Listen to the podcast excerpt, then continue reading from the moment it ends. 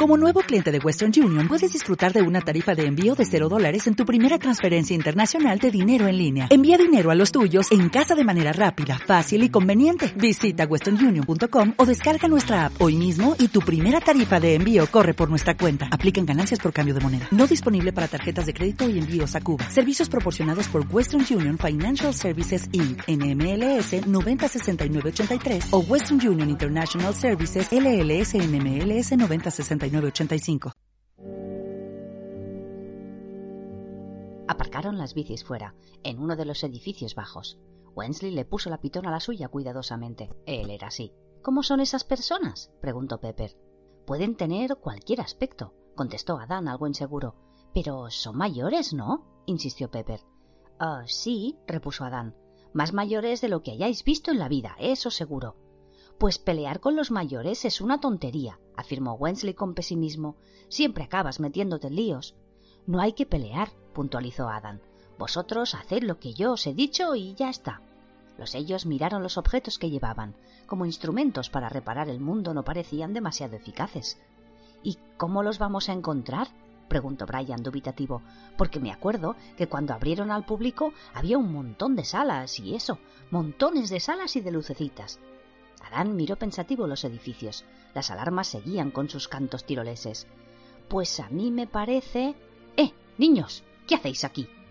No era una voz cien por cien amenazante, pero prendía de un hilo y pertenecía a un oficial que se había pasado diez minutos intentando comprender un mundo incomprensible, donde las alarmas se apagan y las puertas no se abrían. Tenía detrás a otros dos soldados, también agobiados, algo perdidos en cuanto a cómo tratar con cuatro jóvenes bajitos y evidentemente caucasianos, uno de ellos con aspecto de mujer. No se preocupen por nosotros, les contestó Adán con displicencia. Solo estamos echando un vistazo. Ahora mismo vais, empezó a decir el lugarteniente. A dormir, ordenó Adán. Os vais a dormir. Todos los soldados os vais a dormir. Así no os haréis daño. A dormir ya. El lugarteniente lo miró intentando enfocar los ojos. Entonces se cayó hacia adelante. ¡Alá! dijo Pepper. ¿Cómo lo has hecho? Pues, explicó Adán cautelosamente.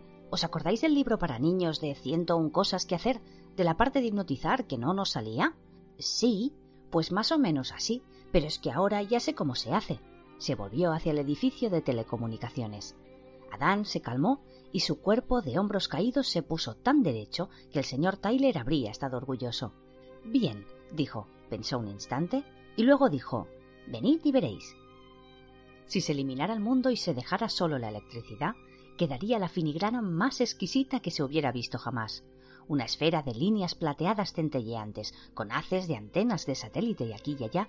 Hasta las zonas más oscuras brillarían con las ondas radiofónicas de radar y comerciales podría ser el sistema nervioso de una bestia descomunal. Las ciudades suelen hacer nódulos en su red, pero la electricidad es en gran parte mera musculatura, por así decirlo, ligada únicamente al trabajo rudimentario. Pero durante 50 años más o menos, la gente se dedicó a darle cerebro a la electricidad, y ahora estaba viva, del mismo modo en que el fuego está vivo. Los interruptores se cerraban y se soldaban, los repetidores se bloqueaban en el corazón de los chips de silicona, cuya microscópica arquitectura parecía un plano de Los Ángeles, se abrían nuevos caminos, y a miles de kilómetros saltaban alarmas en salas subterráneas, y los hombres miraban aterrados lo que determinadas pantallas les decían.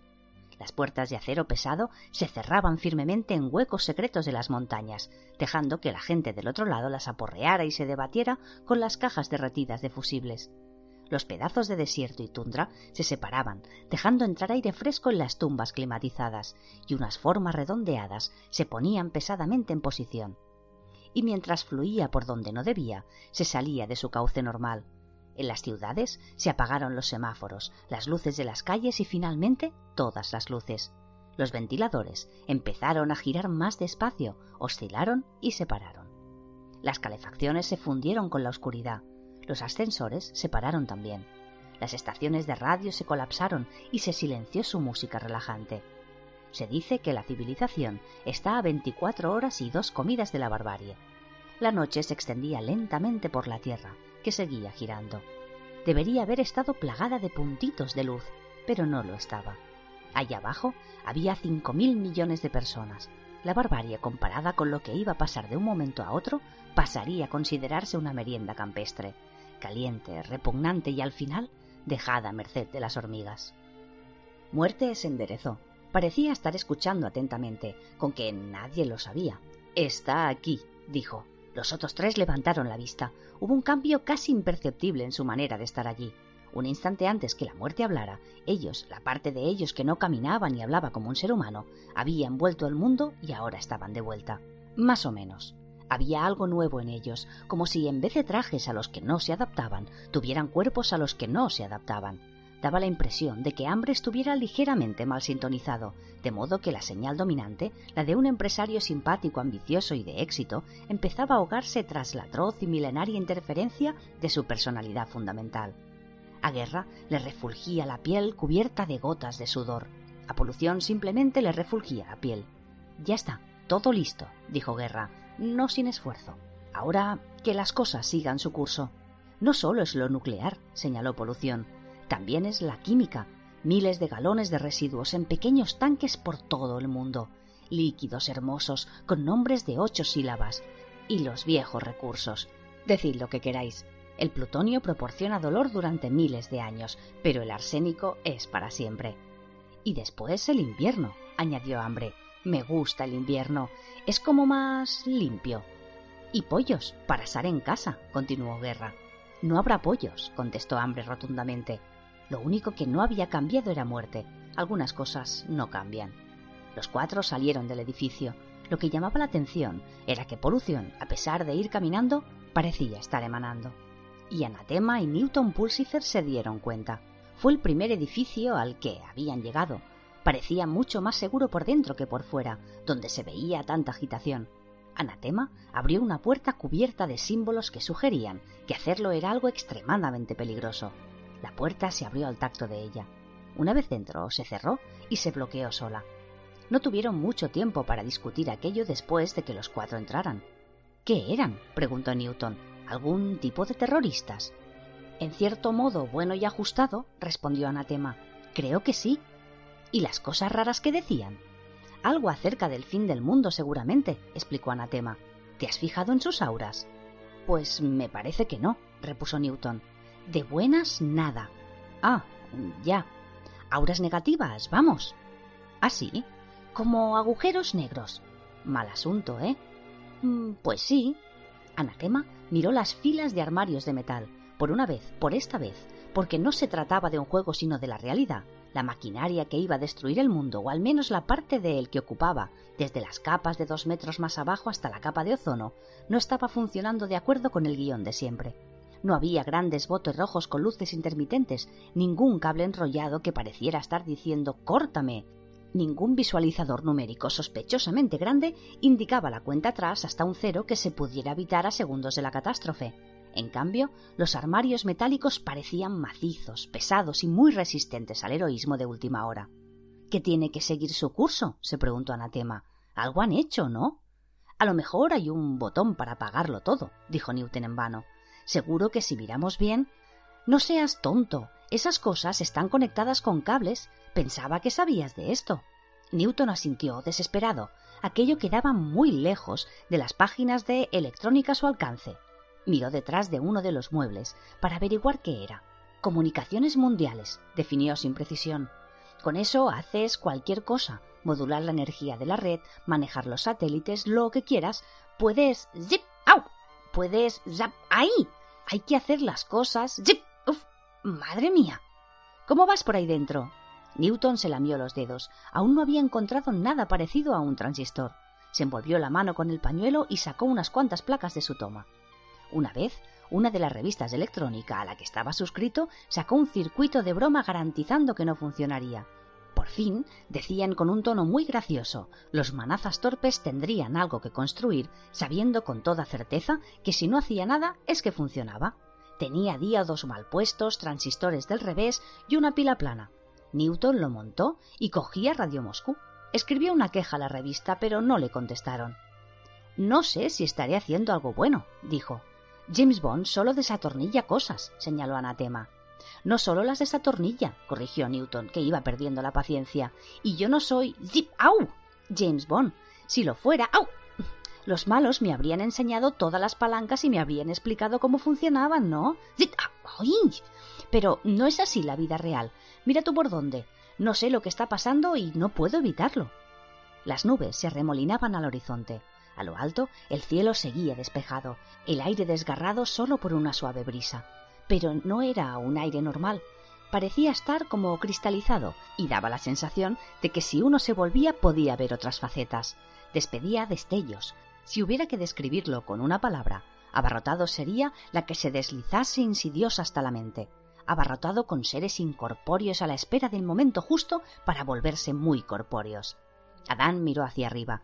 En cierta forma, allá a lo alto, solo había aire puro, pero en cierta otra forma, extendiéndose hasta el infinito, se hallaban los ejércitos del cielo y del infierno, ala con ala, mirando muy de cerca. Si uno tenía una práctica especial, se les podría distinguir.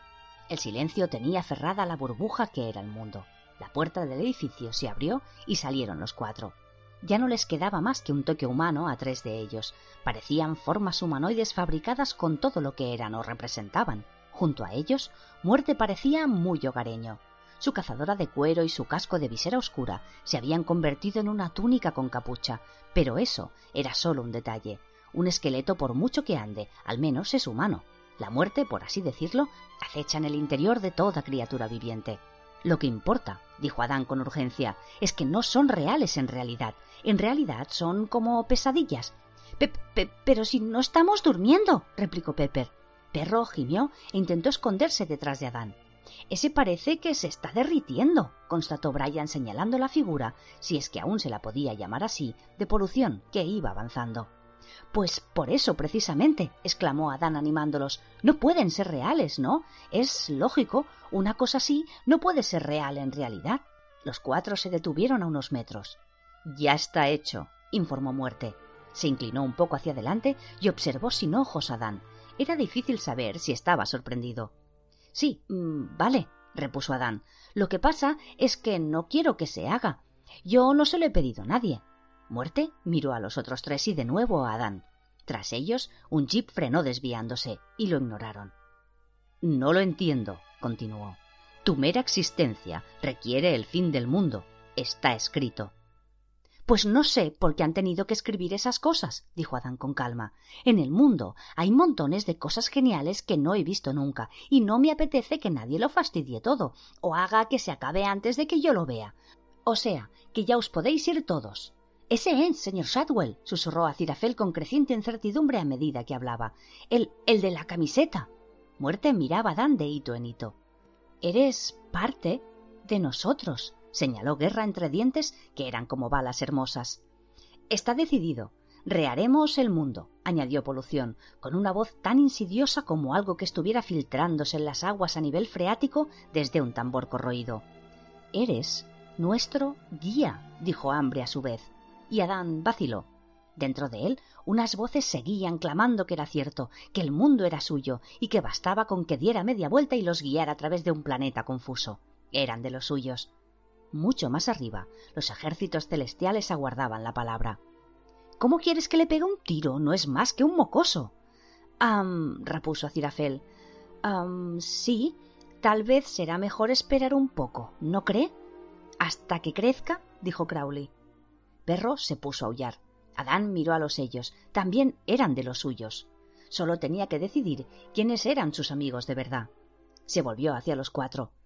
A por ellos. ordenó Adán con voz queda.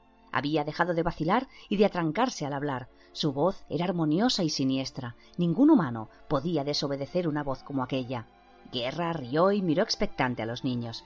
Pequeñajos que juegan con juguetes, les dijo.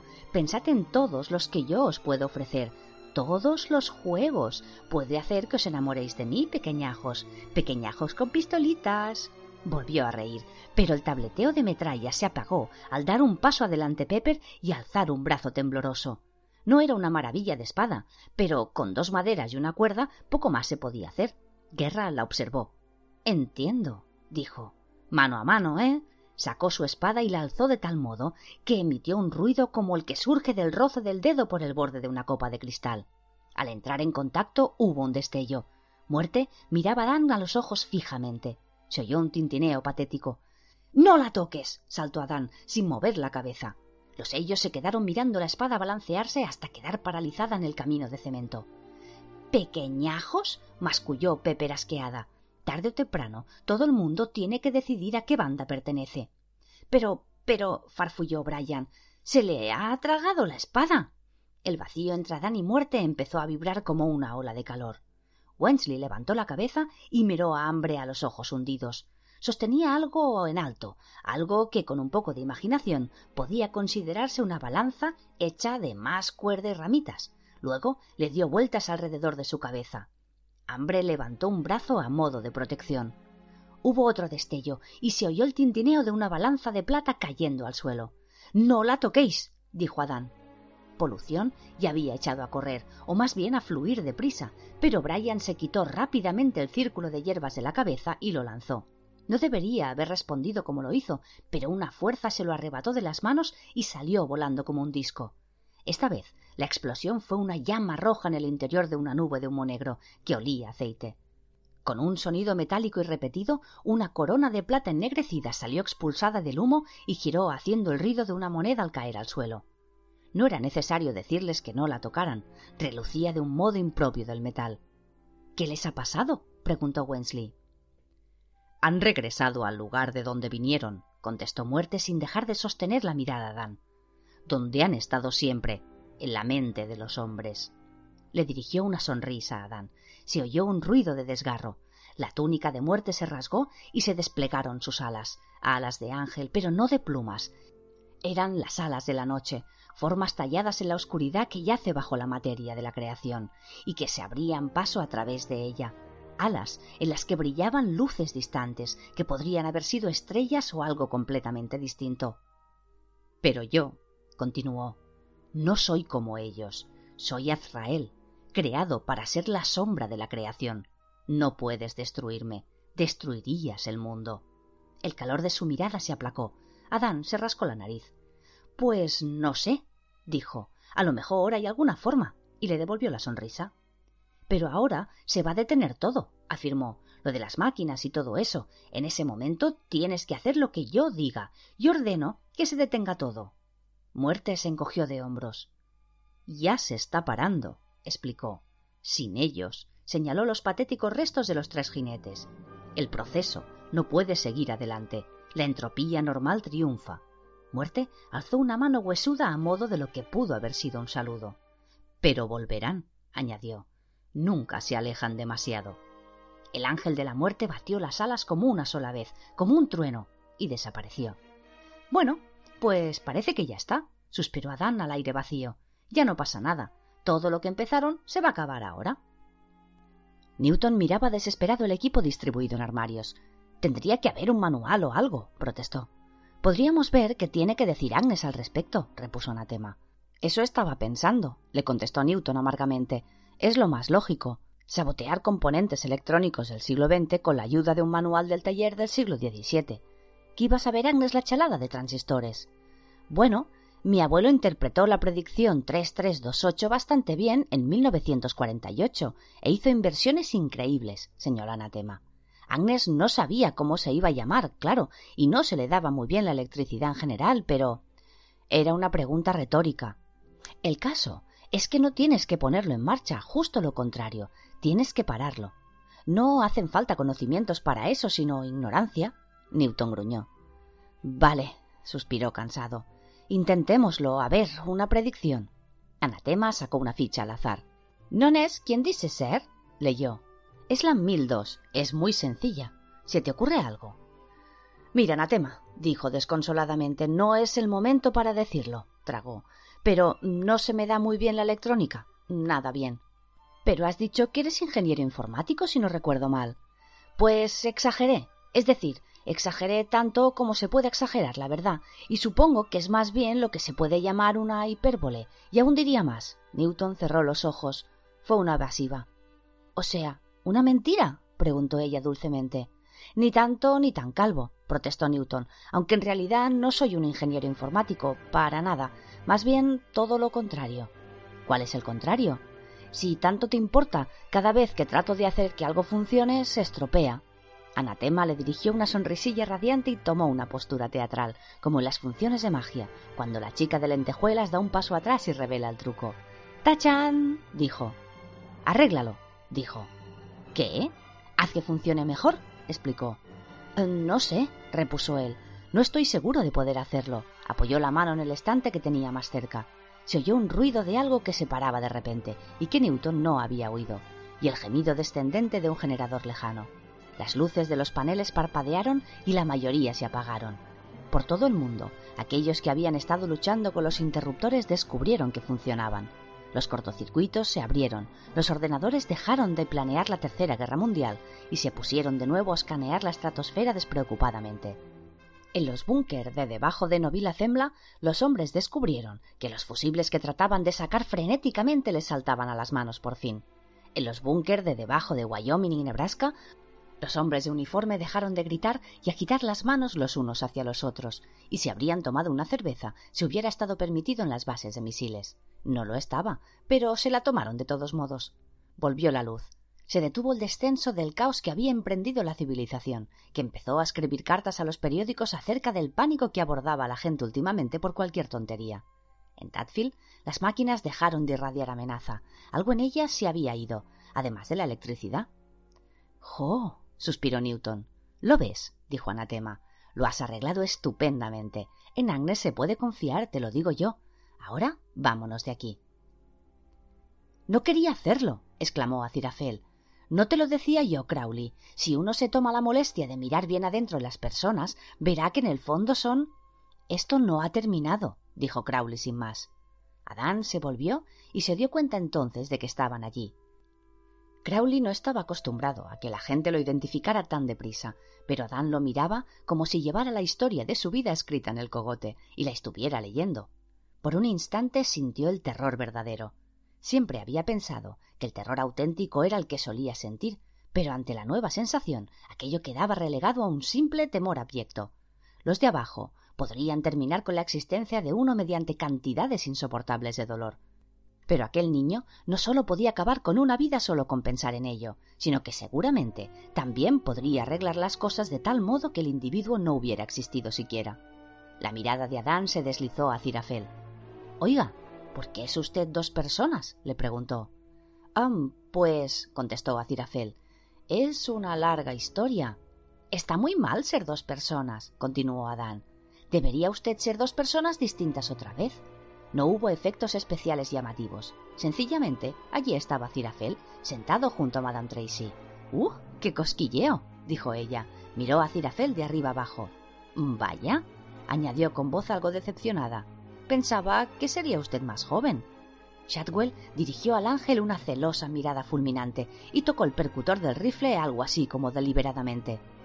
Acirafel miró su nuevo cuerpo, que desgraciadamente era muy parecido al antiguo, aunque el abrigo estaba más limpio. Bueno, se acabó, dijo. No, replicó Crowley. No se ha acabado, ¿entiendes? En absoluto. Ahora sí que había nubes a lo alto, borboteando como una cazuela de tagliatelli en pleno hervor. Mira, le explicó Crowley con la voz cegada de penumbra fatalista. No es tan fácil. ¿Tú te crees que las guerras empiezan porque le pegan un tiro a algún duque, o porque uno le corta la oreja a otro, o porque alguien ha puesto sus misiles donde no toca? Pero no. Eso son solo razones, no tienen nada que ver con nada. Lo que provoca las guerras, en realidad, es que dos bandos no se pueden ni ver, y la tensión se acumula y acumula, hasta que cualquier cosa lo desencadenará. Cualquier cosa. ¿Cómo te llamas, ah, chico? Es Adam Young, contestó Anatema, que se acercaba zancadas con Newton a la zaga. Buen trabajo. Has salvado el mundo. Tómate medio día libre, le dijo Crowley a Adán. Aunque eso no cambiará las cosas. Puede que tengas razón, asintió Acirafel. Estoy convencido de que mi gente quiere el apocalipsis. Es muy triste. ¿A alguien le importaría decirnos qué pasa? protestó Anatema con severidad extendiendo los brazos. Acirafel se encogió de hombros. Uf, es una historia larguísima. Anatema adelantó la barbilla. Pues venga, cuenta, dijo. Bien. Al principio cayó un rayo, dio en el suelo a pocos metros de Adán, y la luz del relámpago permaneció allí, una columna crepitante que se ensanchaba en la base como electricidad salvaje que llena un molde invisible. Los humanos se apretujaron contra el jeep. La luz se desvaneció y apareció un muchacho de fuego dorado. ¡Oh, cielos! se lamentó Azirafel. ¡Es él! ¿Quién? preguntó Crowley. La voz de Dios, repuso el ángel. El Metatrón. Los ellos observaban, y Pepper dijo No lo es. El Metatrón es de plástico y tiene un cañón láser y se convierte en helicóptero. Eso es del Cosmic Megatron, corrigió Wensley débilmente. Yo tenía uno, pero se le cayó la cabeza. Ese es otro, me parece. La hermosa mirada perdida se detuvo en Adam Young y se deslizó bruscamente al cemento que hervía junto a él. Una figura surgió del suelo ardiente como un rey demonio de pantomima, pero que, de haber sido una pantomima, hubiera sido una de la que nadie salía vivo y en la que tenían que conseguir un sacerdote para quemar el lugar después. No era muy diferente de la otra figura, excepto por las llamas que estaban ensangrentadas. Um, dijo Crowley tratando de encogerse en su asiento. Hola.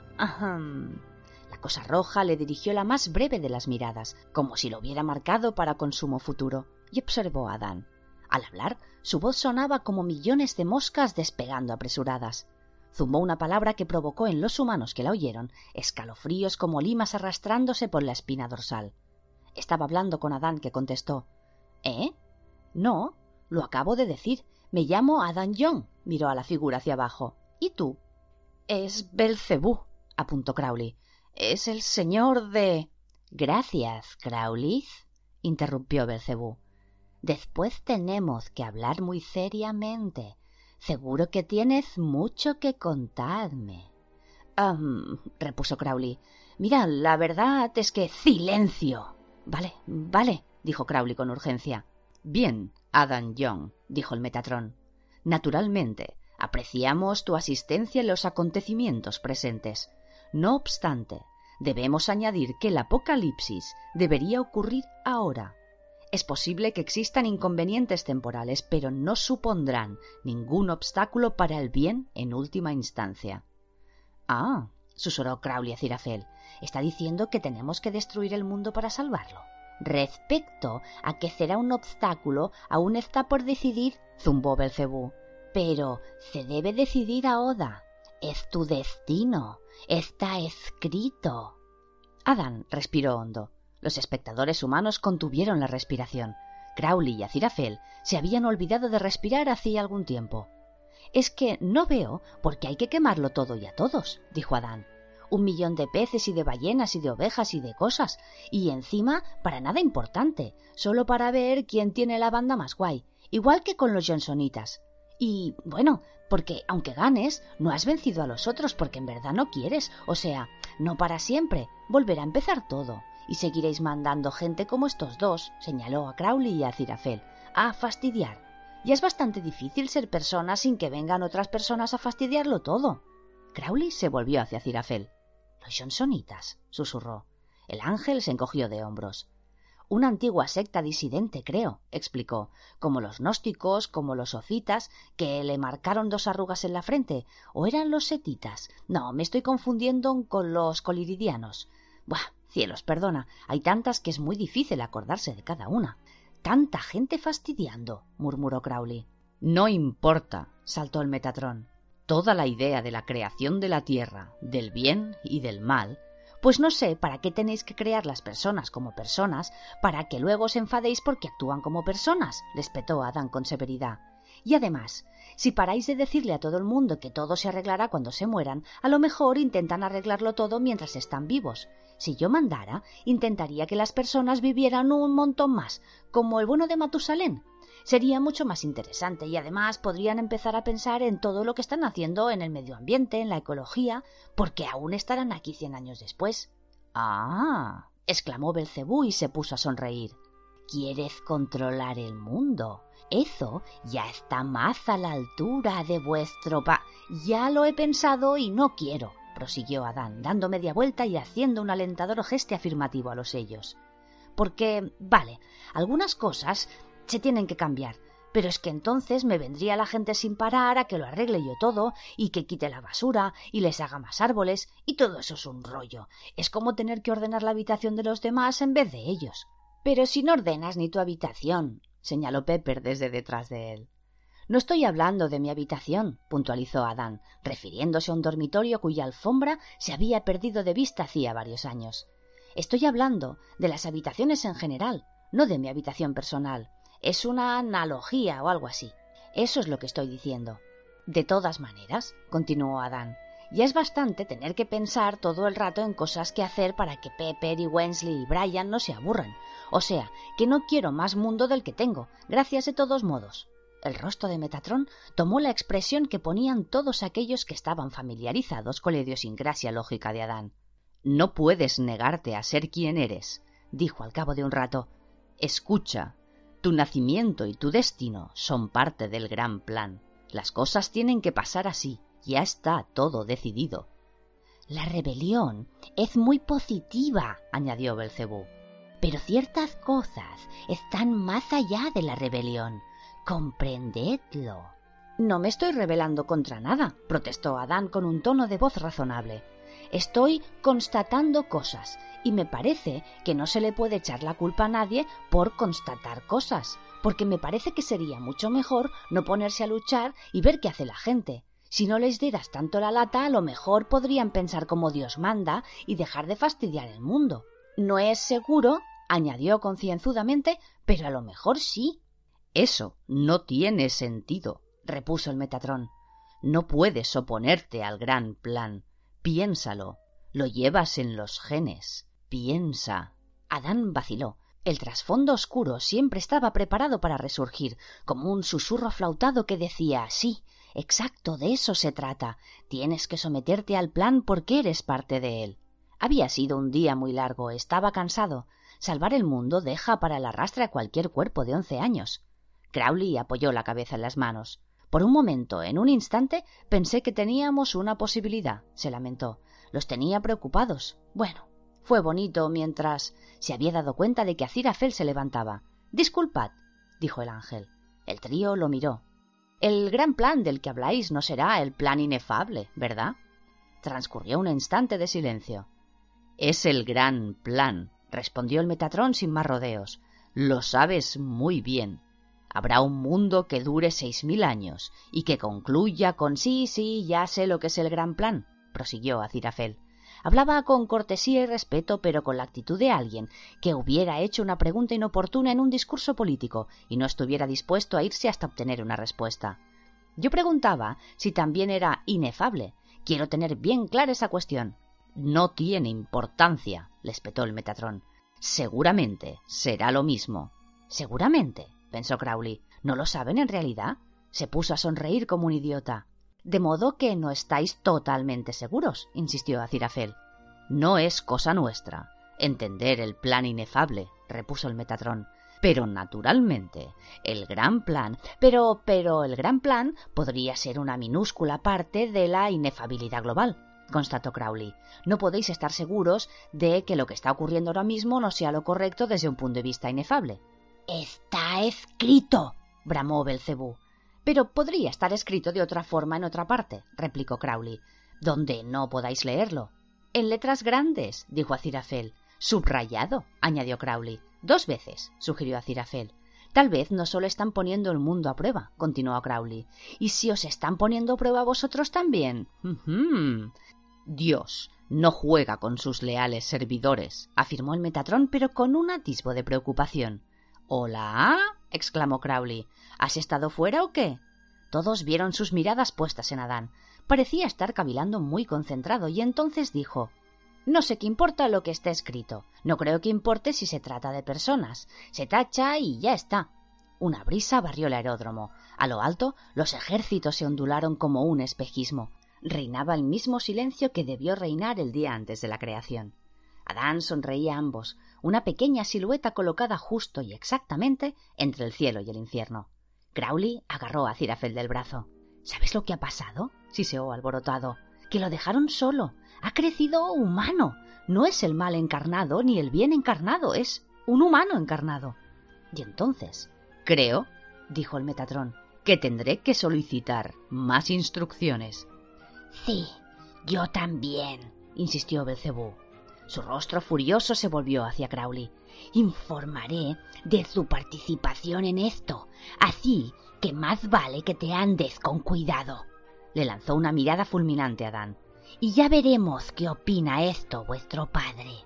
Se oyó el estruendo de una explosión. Shadwell se había pasado unos minutos de entusiasmo horrorizado con los nervios de punta. Había conseguido por fin controlar sus dedos temblorosos y apretar el gatillo. Las balas atravesaron el espacio donde estaba antes Belcebú. Shadwell nunca supo lo afortunado que fue al fallar. El cielo tembló y se volvió cielo puro y simple. En el horizonte las nubes comenzaron a dispersarse. Madame Tracy rompió el silencio. Vaya unos tipos raros, opinó. No quería decir vaya unos tipos raros, lo que quería decir no lo podía haber expresado ni en sueños, excepto gritando, pero el cerebro humano posee poderes de recuperación asombrosos, y decir vaya unos tipos raros era parte del proceso curativo. Al cabo de media hora pensaría que simplemente había bebido demasiado. ¿Crees que todo terminará aquí? preguntó a Cirafel. Crowley se encogió de hombros. Me temo que para nosotros no. Yo de vosotros no me preocuparía, dijo Adán Nómico. Lo sé todo de los dos. Tranquilos. Miró a sus tres compañeros que trataron de no retroceder. Pareció pensar un instante y luego dijo Vaya lío se ha montado. De todas formas, me parece que todos estarán más contentos si se olvidan de esto. Bueno, no si se olvidan exactamente, pero sí si no lo recuerdan del todo bien. Ya nos podemos ir a casa. Pero no puedes irte así, exclamó Anatema avanzando. Piensa en todas las cosas que puedes hacer, cosas buenas. ¿Cómo qué? Preguntó Adán cautelosamente. Pues como devolver todas las ballenas al mundo, para empezar. Adán ladeó la cabeza.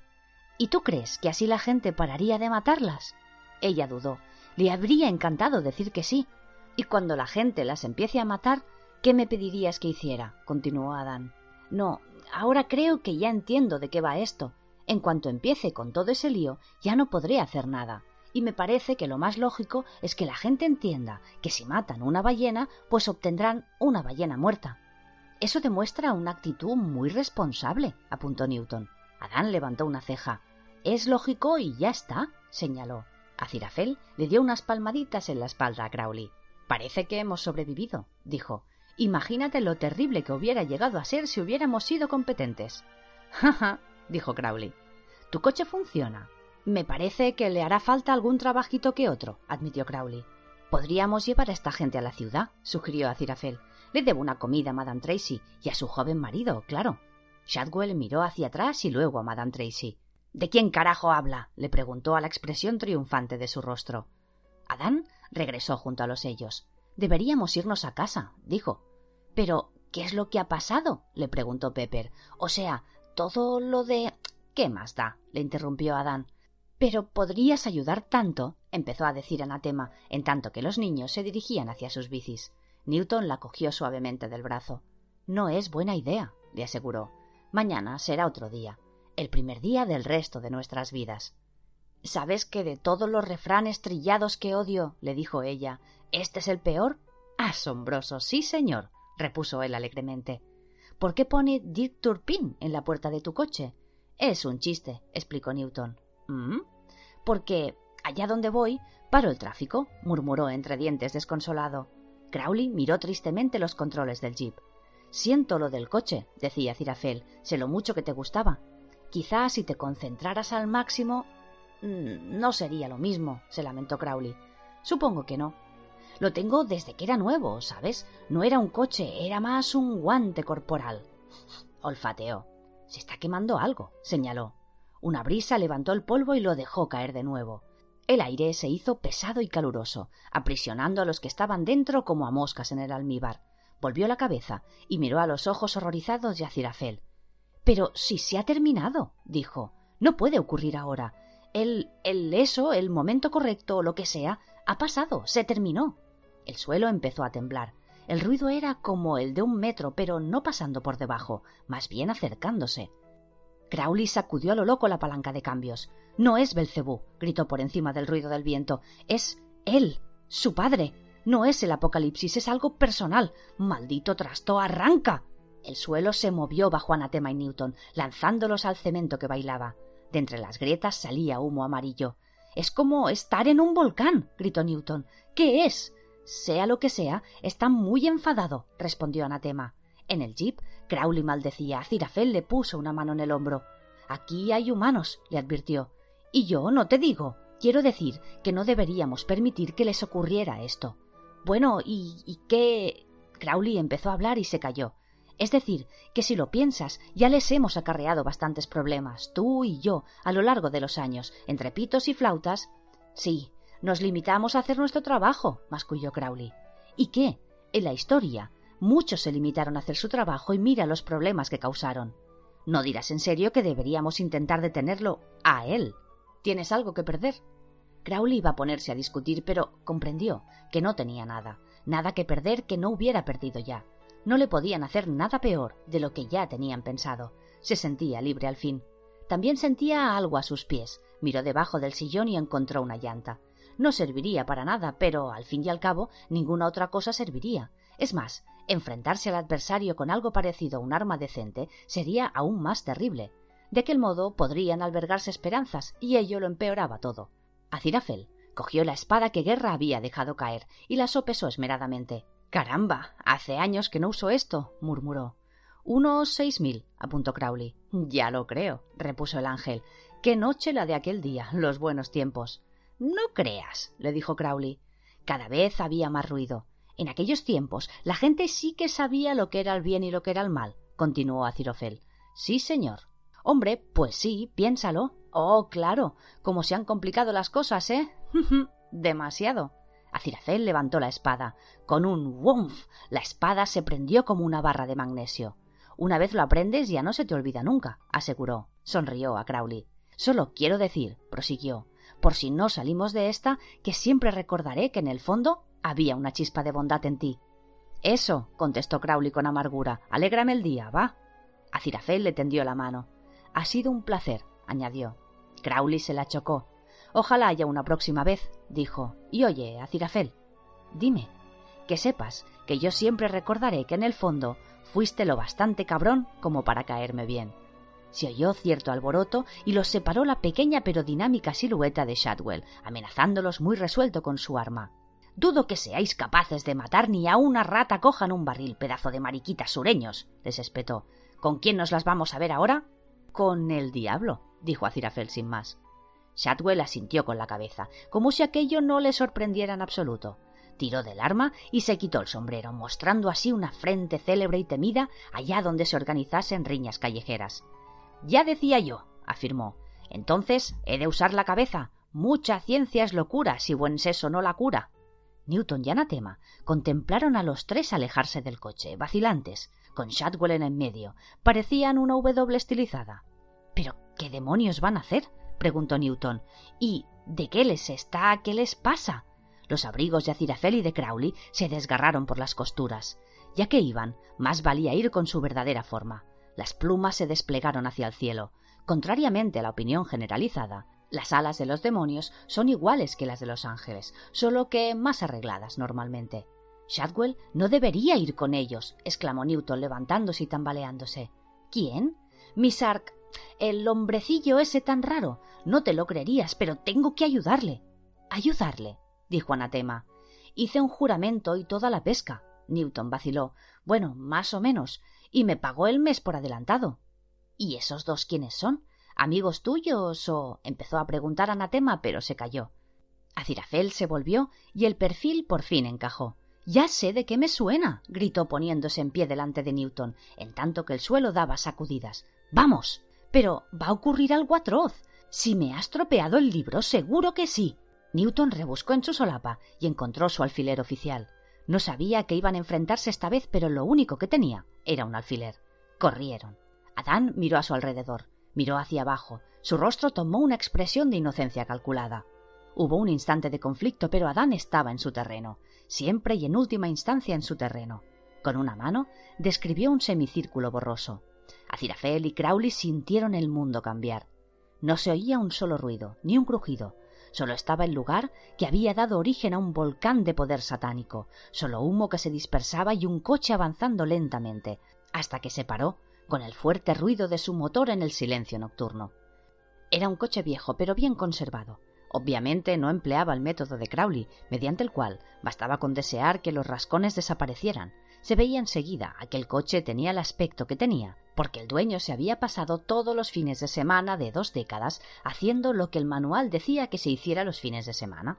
Antes de emprender un viaje, siempre daba la vuelta al coche, comprobaba las luces y contaba las ruedas.